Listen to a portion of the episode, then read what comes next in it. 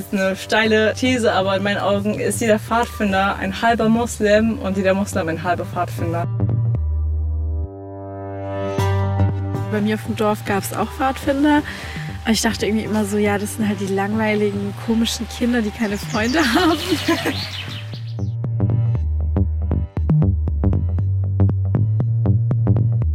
Und du siehst einfach diese krasse Entwicklung, wenn die am Anfang so klein und vielleicht eher schüchtern sind oder halt extrem frech.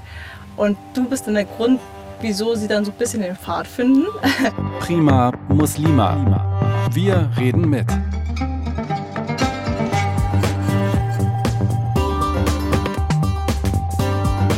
Ein Podcast von Bayern 2. Salamu alaikum, ich bin Melve und ihr hört die zweite Staffel von Prima Muslima. Wir reden mit. In der heutigen Folge geht es um Natur, Wald, Spiel und Spaß. Ich habe ein muslimisches Pfadfinderlager in der Nähe von Mainz besucht und mit der Pfadfinderleiterin Janine Bassal gesprochen. Sie ist genauso alt wie ich, nämlich 27 und stellvertretende Bundesvorsitzende des muslimischen Pfadfinderverbandes hier in Deutschland. In Berlin, wo sie aufgewachsen ist, hatte sie eigentlich nicht so einen starken Bezug zur Natur und hat erst als Erwachsene diese Leidenschaft für sich entdeckt. Du hattest nichts mit Pfadfindern vorher zu tun? Nee, man kennt ja die Pfadfinder immer nur aus den amerikanischen Filmen, ne? wo man dann Cookies verkauft, also Kekse, und die dann im Wald herumirren. Aber ja, das kannte man immer typisch von den Filmen, aber noch nie von denen gehört oder gesehen.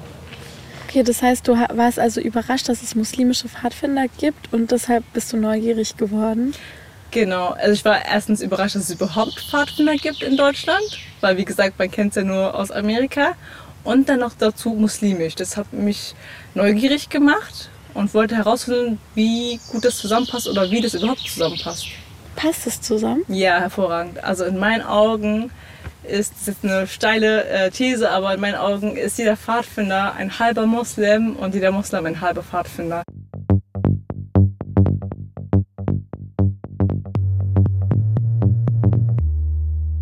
Und was ist da noch so konkret, wo du Parallelen zum Islam siehst?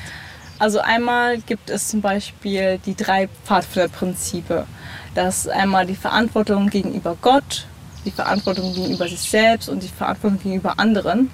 Das ist auch im Versprechen äh, vorhanden und das sehe ich auch im Islam, dass man einfach sich bewusst ist, für sich selbst einzustehen, zu kämpfen, aber auch für seine anderen und für sie da zu sein, für seine Mitmenschen und für die Natur. Und natürlich auch die Verpflichtung gegenüber Gott. Die ist ja auch im Islam sehr präsent. Und das sind für mich einfach so das Fundament der Pfadfinderarbeit und des Islams, die einfach so schön vereinbar sind. Und dazu kommt natürlich auch, dass wir Gott lieben als Muslime und somit auch die Schöpfung. Und wenn man Gott liebt, muss man auch die Schöpfung lieben und die respektieren und darauf achten. Und das tun auch Pfadfinder. Die versuchen die Natur zu schützen, nachhaltig zu leben. Und das versuchen wir auch in den Gruppenstunden oder auf Lager umzusetzen und mit dem Islam zu vereinbaren. Ist es so typisch deiner Meinung nach für Muslime, dass sie so naturverbunden sind? Nein. ich glaube, viele Muslime vergessen das woher eigentlich das kommt. Im Islam hat der, der Prophet Mohammed ja auch zum Beispiel auf Dattelpalmblätter gebetet. Also auch da ist die Verbindung zur Natur, hat sehr einfach gelebt, ohne viel Schnickschnack. Und ich glaube, viele Muslime müssen sich nochmal daran erinnern, woher das kommt. Und einfacher leben und nachhaltiger leben. Ich glaube, in der heutigen Zeit wird das viel vergessen und das muss man sich wieder bewusst werden.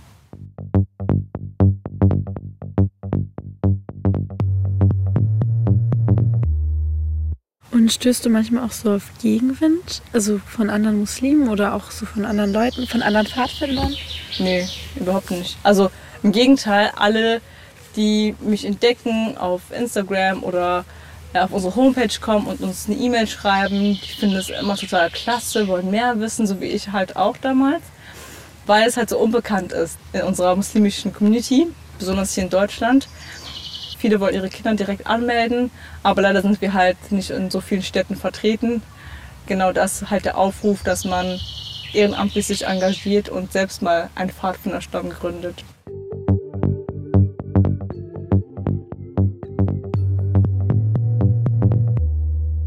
Warum machst du das? Warum mache ich das? Gute Frage. Also ich finde es erstens schön, mit den Kindern und Jugendlichen zu sein. Das macht einfach mega Spaß. Äh, normalerweise ist man ja als Leiter mehrere Jahre dabei und du begleitest die Kinder von der Entdeckerstufe bis ins Roveralter. Und du siehst einfach diese krasse Entwicklung, wenn die am Anfang so klein und vielleicht eher sind ähm, oder halt extrem frech. Und du bist dann der Grund, wieso sie dann so ein bisschen den Pfad finden und äh, ihren Charakter ebnen. Und ja, Bürger der Gesellschaft werden sie sich für die Gesellschaft engagieren und Gutes tun. Und das macht einen sehr stolz. Man muss einfach das selbst erlebt haben. Viele fragen mich ja auch, was, was ist Pfadfinder? Was, was ist das? Was macht ihr da? Und ich kann Ihnen viel erzählen, aber am einfachsten ist es einfach, ein Pfadfinderlager zu besuchen und das zu erleben, weil erst dann spürt man diesen Funken. Ja, ich habe diesen Funken auch schon gespürt. das ist total krass, ich hatte früher halt voll die Vorurteile gegenüber Pfadfindern. Ich, hab, ich wusste schon, dass es in Deutschland Pfadfinder gibt, weil bei mir auf dem Dorf gab es auch Pfadfinder. Aber ich dachte irgendwie immer so, ja, das sind halt die langweiligen, komischen Kinder, die keine Freunde haben. Auf jeden Fall kein positives Bild. Eher so oh, langweilig und uncool. Eher so lieber weit. Also ich mag Natur voll. Ich mag auch Tiere voll und Kinder. Aber Pfadfinder, also auf den Trichter wäre ich halt nie gekommen, da mitzumachen. Und ich hatte halt, als ich in Dänemark studiert habe, war ich mit so einem Dänen befreundet und ähm, ich war irgendwie, bin so von einer Reise gekommen, wo ich gearbeitet hatte und dann bin ich zurück und wollte eigentlich über die Osterferien meine Eltern besuchen. Und dann habe ich aber als ich zurückgekommen bin von der Reise und eigentlich mich schon vorbereitet habe, nach Deutschland zu fahren, hat meine Mutter mir erzählt, dass sie gar nicht in Deutschland sind, sondern dass sie in die Türkei gegangen sind. Und die haben mir gar nicht Bescheid gesagt. Und alle Leute, die ich kannte, waren halt nicht da, weil es waren Osterferien. Und dann hatte dieser dänische Freund hatte halt so gesagt so, hey, komm doch mit uns mit. Ähm, du kannst halt Ostern mit uns verbringen.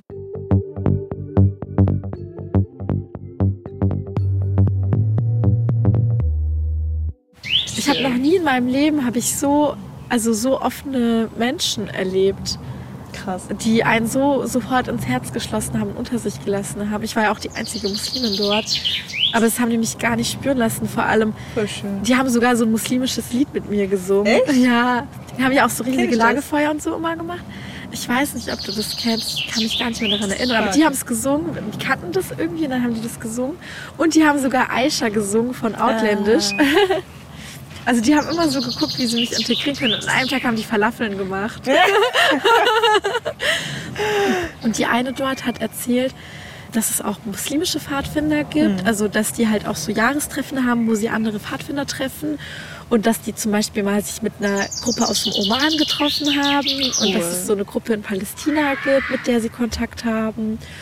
Und dass ich so unbedingt mal zu so einem Jahrestreffen muss, wo die so weltweit sich alle zusammentreffen. Die Leute, die dort waren, die kamen aus unterschiedlichen Orten. Aber ich bin mit denen allen verbunden geblieben. Also ich bin auch, also danach, nach diesen zwei Wochen, bin ich immer noch an den Wochenenden mal zu den Treffen gegangen. Ja, schön. Und ähm, mit den Leuten bin ich immer noch in Kontakt. Also ich, die sind halt nicht so wie ich. Also die hängen nicht auf Instagram rum und haben nicht so viel mit dem Handy und so zu tun. Das stimmt, ja. Ich auch nicht mehr. Also ich habe mir extra Instagram angelegt, damit ich Werbung machen kann für die Pfadfinder und ihr das mehr zeigen kann. Aber irgendwie habe ich irgendwie manchmal erstens keine Lust, so alles zu posten, weil es ja auch so intim ist und man bleibt ja in dem Moment. Man will den Moment genießen. Du hast ja mhm. gerade gesehen, du hast ja vielleicht mal mitbekommen bei deinen Pfadfindern ähm, in Dänemark, dass man dann einfach in dem Moment drin ist und man denkt gar nicht, das Handy jetzt rauszuholen und das zu filmen oder das jetzt ähm, festzuhalten, weil man einfach so drinnen ist und ja, das fällt mir auch total schwer, dann extra für Social Media irgendwelche Fotos zu machen oder das Handy rauszuholen, einen Beitrag zu posten. Das geht gerade bei mir echt unter, obwohl ich das eigentlich gerne dafür machen wollen würde. Einfach damit noch mehr Leute das äh, mitbekommen und vielleicht sich auch ehrenamtlich engagieren wollen und auch zu den Fahrstundern kommen wollen. Das ist echt total krass, weil ich bin ja eigentlich fast schon so handysüchtig. Hm. Und dort habe ich echt irgendwann mein Handy, also ich hatte noch das Handy benutzt, um die Fotos zu machen, aber ich habe manchmal auch mein Handy einfach vergessen. Es ist sogar manchmal das Akku leer gegangen, ohne dass ich es gemerkt habe, weil ich das so vergessen habe.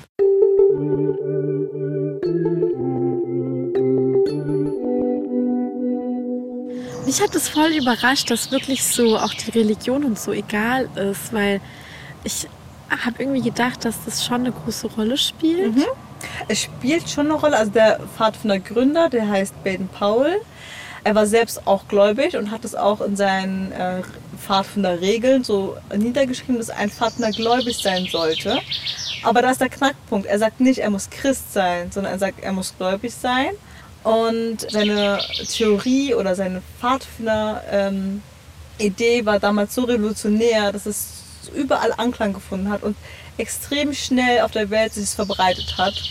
Und wie du schon sagst, es spielt überhaupt gar keine Rolle, an was man glaubt. Menschen, die jetzt nicht so unbedingt religiös sind, die finden ihren Glauben in der Natur so, ne? Auch in Prophetengeschichten und Versen des Korans spielen Tiere und die Natur immer wieder eine tragende Rolle. Die Lieblingsfarbe von unserem Propheten Mohammed war zum Beispiel grün. Viele Regeln und Gebote sind an die Natur eingelehnt und ausgerichtet. Zum Beispiel die Gebetszeiten hängen vom Sonnenstand und von den Sternen ab und unser Kalender ist ein Mondkalender. Was mir persönlich aber am wichtigsten ist, ist der Stellenwert von der Schöpfung Gottes. Immer wieder wird betont, dass auch Tiere Rechte haben und dass wir achtsam umgehen sollen mit der Natur oder zum Beispiel Bäume pflanzen sollen. Ich frage mich trotzdem, warum es extra muslimische Pfadfinder geben muss also könnte man nicht als Moslem auch einfach bei den anderen Pfadfindern mitmachen? Ja, kann man. Und ich mache auch immer gerne Werbung für alle Pfadfinderverbände. Es ist mir eigentlich immer Wurst sozusagen, wo man Pfadfinder wird. Hauptsache man, man wird Pfadfinder. Aber ich glaube, in Deutschland ist es halt besonders durch die Historie einfach, dass es katholische Pfadfinder gibt, evangelische Pfadfinder. Es gibt auch einen überbündischen oder überkonfessionellen Verband. Aber man möchte manchmal auch in seiner Bubble bleiben. So. Und ähm, es gibt auch diese Peer Groups, dass man halt lieber dahin geht, wo man auch mehr Werte hat, mit denen man sich identifizieren kann oder mehr Vorstellungen. Bei uns gibt es so bestimmte Regeln, wie zum Beispiel kein Schweinefleisch, kein Alkohol, Mädchen und Jungs schlafen getrennt. Wir haben unser Gebetszelt, das ist aber auch freiwillig natürlich. Dann haben wir so ein paar islamische Elemente drin für die es die Eltern einfacher macht, uns zu vertrauen und wo die ihre Kinder lieber hinschicken als bei den katholischen oder protestantischen Pfadfindern, genau. Mhm, verstehe. Und was macht ihr so bei euren Treffen und was muss man so können? Also könnt ihr zum Beispiel auch Feuer machen und Ze also Zelte aufbauen müsst ihr auf jeden Fall können und so, oder? Ja, aber das lernst du ja dann. Also du fährst eigentlich nicht alleine einfach auf dem Lager, und wenn ja, dann wird halt, dauert es halt ein bisschen länger mit den Zelten aufbauen. Aber das klappt schon irgendwie. Unsere Kinder versuchen wir halt immer mit einzubinden, sodass sie es schon können, so nach einer Zeit. Wir haben so Schwarzzelte, eine Jote nennt man das in unserer Sprache. Und die kann man auch alleine gar nicht aufbauen. Da braucht man halt schon so acht, sechs Mann, so, damit es auch klappt. Und jeder hält zwei, drei Stangen und dann zieht man es zusammen hoch. So ein kleines Gruppenzelt, das kriegen auch die Kinder mit einem Leiter hin. Das funktioniert schon. Und da lernt man auch dann automatisch durch, dadurch, dass man das Zelt aufbaut, lernt man auch die Knoten. Ne? Und dadurch, dass man immer wieder macht, bleibt es irgendwann auch hängen.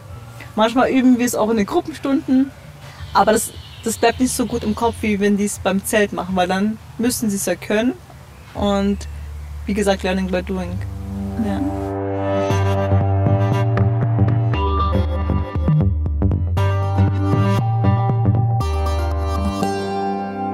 Was ist für dich so die, der Stellenwert von Natur im Islam? Was der Stellenwert für mich der Natur im Islam ist. Also für mich ist der sehr hoch, weil diese Erde gibt es nur einmal. So, Gott hat sie erschaffen für uns und wir müssen mit ihr sehr vorsichtig umgehen. Wir haben nur diese eine Erde und dementsprechend müssen wir sie auch gut behandeln. Und wie ich vorhin schon gesagt habe, ähm, Gott ist der Schöpfer und er hat erschaffen die Schöpfung. Und wenn wir ihn lieben, müssen wir auch automatisch die Schöpfung lieben. Es geht nicht anders. Und deswegen verstehe ich auch nicht Hass. Wie kann man jemanden hassen oder wie kann man so eine Wut auf Tiere haben oder auf Pflanzen einfach radikal was rausreißen oder einfach äh, wütend sein und alles kaputt hauen. Das leuchtet mir dann immer nicht ein als Muslim. Deswegen ist eigentlich auch alles mit der Natur verbunden. Also, wie du schon sagtest, unsere Gebete sind orientieren sich an, an die Sonne. Unsere islamischen Monate orientieren sich an den Mond. Auch die Jahreszeiten spielen eine große Rolle, weil die Gebete ändern sich ja immer, die werden immer länger oder kürzer, je nachdem.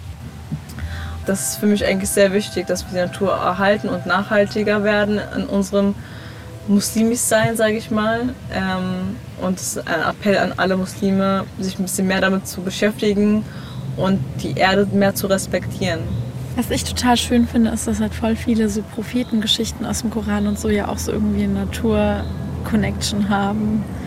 Ja, stimmt. Es gibt auch einen Propheten, der konnte auch mit den Tieren kommunizieren. Ja, genau. Äh, Es war, glaube ich, der Prophet Salomon, auf Deutsch, genau. Und ähm, der Prophet Noah zum Beispiel hat ja auch die frohe Botschaft von einer Taube erhalten, dass jetzt wieder äh, die Flut zurückgeht und dass sie sozusagen äh, wieder Land in Sicht haben. Bei mir war es einfach so, dass ich irgendwie einfach in Berlin aufgewachsen bin und da einfach überhaupt gar keinen Bezug hatte, so außer Fahrradfahren im Wald und man einfach das so ausgeblendet hat irgendwie. Er hat so seine fünf Pflichten am Tag mit dem Gebet und ähm, dem Fasten und das war es irgendwie. Ich glaube, dass es auch viel an den Eltern liegt und an der Generation, dass die das anders vorgelebt haben bekommen in ihrer Heimat und das ihren Kindern nicht beibringen können anders. Bei vielen, ich will jetzt nicht sagen alle, aber, Aber unsere Eltern sind doch eigentlich auch voll naturverbunden, oder? Also ich weiß nicht, wie es bei dir ist aber so. die meisten türkischstämmigen Migranten kommen ja aus so dörflichen Mhm. Orten und haben so viel, so viel Wissen aus der Natur. Also zum Beispiel meine Oma und meine Mutter, die sind halt beide im Dorf Mhm. aufgewachsen in der Türkei und die können im Wald, auch wenn sie in Deutschland rumlaufen, Blätter erkennen, die man essen kann. ach krass. Äh, Pilze erkennen, die man essen kann. Respekt. Beeren erkennen, die man essen kann. Also auch so Beeren, von denen du in Deutschland noch nie was gehört Mhm. hast. Ko- ich habe das dann irgendwie zum Beispiel mal herausgefunden, Kornelkirsche. So eine bittere rote Beere und die kann man halt wirklich essen, aber in Deutschland ist es so in Vergessenheit geraten. Ja, okay. Und die hilft zum Beispiel voll bei Blasenentzündungen. Und also meine Mutter wusste das einfach und wir haben das immer benutzt. Ja. Also dass wir die auch gesammelt haben, wenn wir so, wenn ich so meine Blasenentzündung oder so hatte. Aber in Deutschland ist es in Vergessenheit geraten, obwohl es auch hier wächst. Oder die, meine Mutter zum Beispiel kann auch voll gut immer so ähm, entscheiden, neben welche Pflanze man andere Pflanzen pflanzt. Also gerade so, wenn sie Ah, Garten ja, ja, bestellt klar, und so. krass. Dann kennt sie sich so aus, weil sie halt einfach im Dorf aufgewachsen ist. Voll gut. Und das hat sie uns schon mitgegeben. Aber ich wusste nie, dass das was Muslimisches ist. Ah, okay. Mhm. Perfektes Stichwort. Apropos Mama. Was möchtest du dann deinem Kind mitgeben? Und machst du das vielleicht auch ein bisschen, dieses ganze Pfadfinder sein, weil du das irgendwie für dein Kind haben möchtest?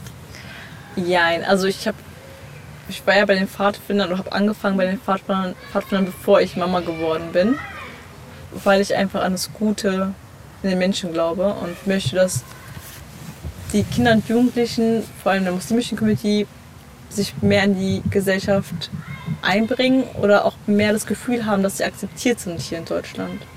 Das war auch so ein Punkt. Und Kinder und Jugendliche sind einfach unsere Zukunft. So, das kann jede Generation danach auch sagen. So. Und meiner Tochter möchte ich natürlich auch das mitgeben, dass sie ein Teil dieser Gesellschaft ist, dass sie muslimisch sein kann, deutsch sein kann, aber auch sowohl einen Migrationshintergrund haben kann. Und dass es aber nicht der in die Quere kommt, diese Faktoren. Dass es alles eins ist und dass sie das ausmacht. Und dass sie aus allen diesen Teilen das Beste hervorheben kann und dass dann dass ihre Persönlichkeit dadurch entsteht. Äh, Sie muss keine Identität irgendwie verstecken. Sie muss nicht sich verstecken, muslimisch zu sein. Sie muss sich aber nicht verstecken, deutsch zu sein oder jetzt in meinem Fall libanesisch. Also das spielt keine Rolle. Aber dass sie auch ja, bewusst ist für ihre Rolle hier, im Hier und Jetzt, dass sie Verantwortung trägt in Sachen Klimaschutz, Natur, dass sie, egal was sie tut, das Auswirkungen hat, egal jetzt ob auf Natur oder auf ihre Mitmenschen oder eben auf Gott. Und dass sie halt bedacht handeln soll. Das würde ich ihr gerne mitgeben. Und das tut man am besten, indem man es vorlebt. Also es ist so mein Standing. Ähm, ich bete zum Beispiel fünfmal am Tag. Und manchmal kommt sie, sie ist zwei, manchmal kommt sie und äh, gibt mir ein Tuch, dass ich ihr das um den Kopf wickel. weil die mich das nachmachen. Und dann steht sie da paar Sekunden und haut wieder ab. So. manchmal hüpft, hüpft sie auf meinen Rücken rum, manchmal krabbelt sie auf meinen Kopf. Alles schön. Das ist wichtig, dass man es einfach vorlebt und dass man das alles ohne Zwang macht. Das ist für mich das Wichtigste. Genau bei den Pfadfindern auch. Die Kinder können mitmachen. Wir haben ja auch Gebetszelte bei uns. Die können reinkommen, mitbeten. Wenn die nicht wollen, geht weiterspielen. Kein Problem. Cool. Weil nur so kann man das vermitteln. Das, wenn du etwas liebst und du es wirklich auslebst, dann spüren das deine Mitmenschen um dich herum. Ob es jetzt deine Kinder sind oder deine Jugendlichen oder deine Verwandte, Freunde, wie auch immer. Die verstehen das und spüren das und entweder wollen sie es auch miterleben oder sie lassen es sein. Schön. Ja.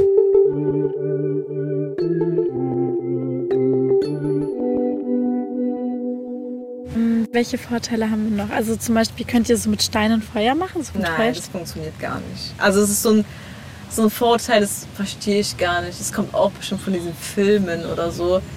Es gibt gar keinen Feuerstein. Also es gibt einen, es gibt einen, aber den zu finden ist so schwer und der macht noch nicht mal gut Feuer. Also das ist einfacher, einfach äh, mit einem, oh, wie nennt man das nochmal? Magnesiumstab. Genau, danke, mit einem Magnesiumstab, mhm. den auch ich mich aus. mehrmals recherchiert. genau, mit einem Magnesiumstab, das ist echt praktisch, den kann man auch am Schlüsselbund so anhängen den benutzen wir schon gerne. Damit bringen wir auch unseren Kindern das Feuer bei, also Feuer machen bei. Oder okay, einfach mit Streichholz. Das ist auch in Ordnung.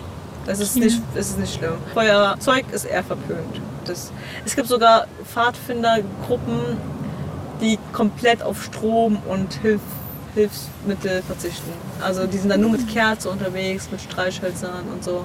Okay. Die sind dann ein bisschen radikaler, was das okay. angeht.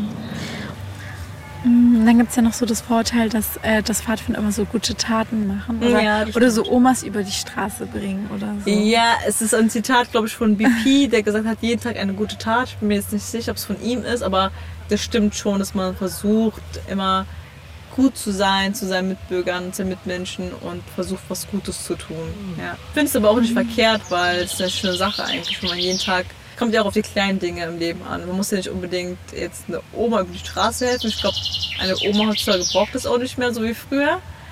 Es kann auch schon einfach sein, dass man einen Müll vom Boden aufhebt. Das ist ja auch schon eine gute Tat. Also machst du das auch, du lebst das richtig, ne? Ich versuch's, ja. Also, wie gesagt, viele Dinge sind für mich einfach umzusetzen, weil sie mit meiner Religion einfach übereinstimmen. Es gibt, glaube ich, auch ein Hadith, wo es heißt, räume Dinge aus dem Weg, irgendwie so. Und dabei kann es auch ein kleiner Stein sein. Und das ist schon Sabaka. Und ähm, so ist es auch bei den Pfadfindern, dass man Kleinigkeit tut, um was Gutes zu tun. Und ich versuche das halt umzusetzen im Alltag, aber ich fahre auch super gerne Auto. Ja? Das muss ich jetzt auch mal hier deutlich sagen. ist nicht gerade umweltfreundlich, aber ich fahre gerne und viel Auto. Und ja. wie jeder hat man auch seine Lasten und ja, versucht damit umzugehen.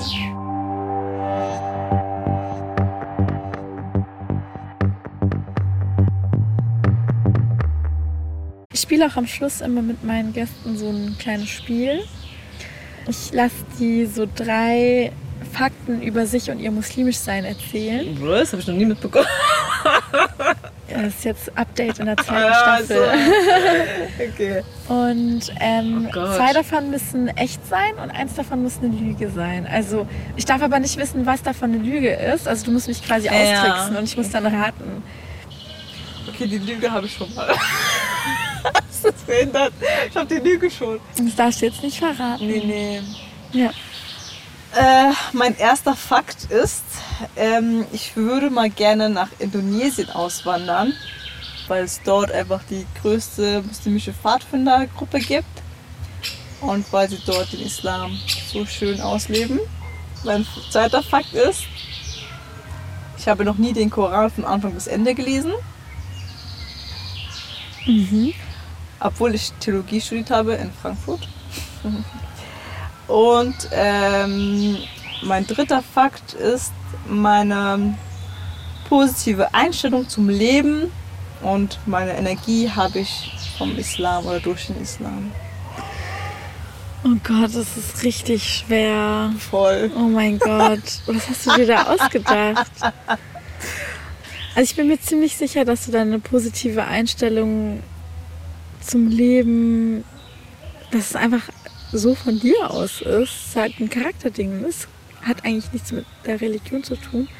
Aber es kann sein, dass die Religion das begünstigt hat bei dir, also dass es Mhm. das unterstützt. Deswegen sage ich mal, das ist eine Wahrheit. Dann sage ich bei dem ersten, das mit Indonesien, das kann ich mir irgendwie nicht vorstellen. Also ich kann mir schon vorstellen, dass du gerne auswandern würdest oder dass du auch, dass du Indonesien cool findest, weil da sehr viele Muslime sind oder dass du es cool findest, wie die den Islam ausleben. Aber du hast ja, du bist ja verheiratet, also dein Mann hat ja hier einen Job, ist hier verbeamtet, denke ich mal, ähm, als Polizist und ähm, deine Tochter hat hier eine gute Zukunft. Deswegen kann ich mir nicht vorstellen, dass du weg willst. Also vielleicht denkst du drüber nach und fändest das Land cool zum Reisen oder so, aber ich kann mir nicht vorstellen, dass du dorthin auswandern wollen würdest. Deswegen sage ich, das ist auch eine Wahrheit und dann bleibt einfach nur noch das in der Mitte übrig. Obwohl ich mir das auch echt gar nicht vorstellen kann. Also ich denke, so wenn du Theologie studierst, dann musst du bestimmt, also du hast bestimmt irgendwann mal den Koran gelesen komplett. Aber es kann sein, dass du ihn nie von vorne bis hinten gelesen hast, weil das ist ja schon trockene, eine trockener Batzen. Das sind ja 604 Seiten oder so, glaube ich. Da liest man ja eher mal so eine Sure oder eine Stelle oder eine Seite oder so. Oder ein paar Seiten, aber es kann schon sein, dass du nicht einmal von vorne bis hinten durchgelesen hast. Deswegen sage ich, das zweite ist eine Lüge. Korrekt. Hab den echt noch Okay, nie schlag ein. durchgeschafft zu lesen. Ich bin gespannt, was die meisten Zuhörer gedacht haben. Ja, war ja nicht so schwer. Ihr müsst mal euer Tipp genau in, äh, mir auf Instagram schicken oder eine E-Mail schreiben. Schreibt auch gerne, was euch ähm, an der Folge gefallen hat, was ihr interessant fandet an ihr und was ihr noch von ihr wissen wollen würdet. Ich kann bestimmt noch mal ein Q&A mit ihr machen. Willkommen live. Genau. Okay, Janine, ich fand es mega schön, hier mit dir im Wald zu sitzen, mit Vogelgezwitscher, Lärm im Hintergrund und sehr vielen Sonntagsspaziergängern. Und vielen Dank, dass du mich auch mitgenommen hast zu eurem deutschen Pfadfindertreffen. Und ich hoffe, äh, vielleicht begegnen wir uns nochmal äh, im Pfadfinder-Kontext. Ich äh, bin gespannt auf euer nächstes großes Event. Da werde ich mir auf jeden Fall nochmal diese Reise geben. Wir laden dich auf jeden Fall ein. ja, Vielen, vielen Dank für die Einladung. Hat mich auch gefreut, dich kennengelernt zu haben und für das schöne Gespräch. Du bist jederzeit willkommen. Dankeschön. Und wieder sind wir am Ende einer Folge von Prima Muslima, wir reden mit. Heute habe ich mich total wohlgefühlt, ehrlich gesagt. Ich habe ja die kleinen Pfadfinder den ganzen Tag begleiten dürfen und es hat einfach mega Spaß gemacht mit denen. Die Spiele und auch das Wissen, das mit ihnen geteilt wurde von Janine. Ich liebe auch einfach die Natur und ich bin ein richtiger Dorfmensch, der im Dorf aufgewachsen ist. Ich mag es sehr, mich mit Tieren und Pflanzen zu beschäftigen und wenn ich ehrlich sein soll, würde ich am liebsten auch einfach jetzt hier in dieser Gruppe bleiben. Falls ihr eure Kinder auch zu den Pfadfindern schicken wollt oder als Erwachsene mitmachen möchtet, dann googelt doch einfach die muslimischen Pfadfinder und setzt euch mit denen in Kontakt. Ihr könnt Janine auch auf Instagram schreiben, wenn ihr Fragen und Wünsche an sie habt. Sie heißt dort Pfadfinderin-Scout. Und wenn ihr Feedback oder Fragen zu dieser Folge mit Janine oder zu dem Podcast allgemein habt, dann meldet euch gerne einfach bei uns. Ich heiße auf Instagram @primamuslima und wenn ihr kein Instagram habt, dann schreibt uns eine E-Mail an religion@br.de. Und bitte vergesst nicht, diesen Podcast zu abonnieren, wenn ihr das noch nicht gemacht habt. Ich würde mich auch sehr über eine gute Bewertung freuen und allgemein, wenn ihr den Podcast euren Freunden und Bekannten weiterempfehlt. Jeder Hörer zählt für uns. Ich bin Mary Kayikce, euer Host, und hinter diesem Podcast steckt die BR-Redaktion Religion und Orientierung. Salam.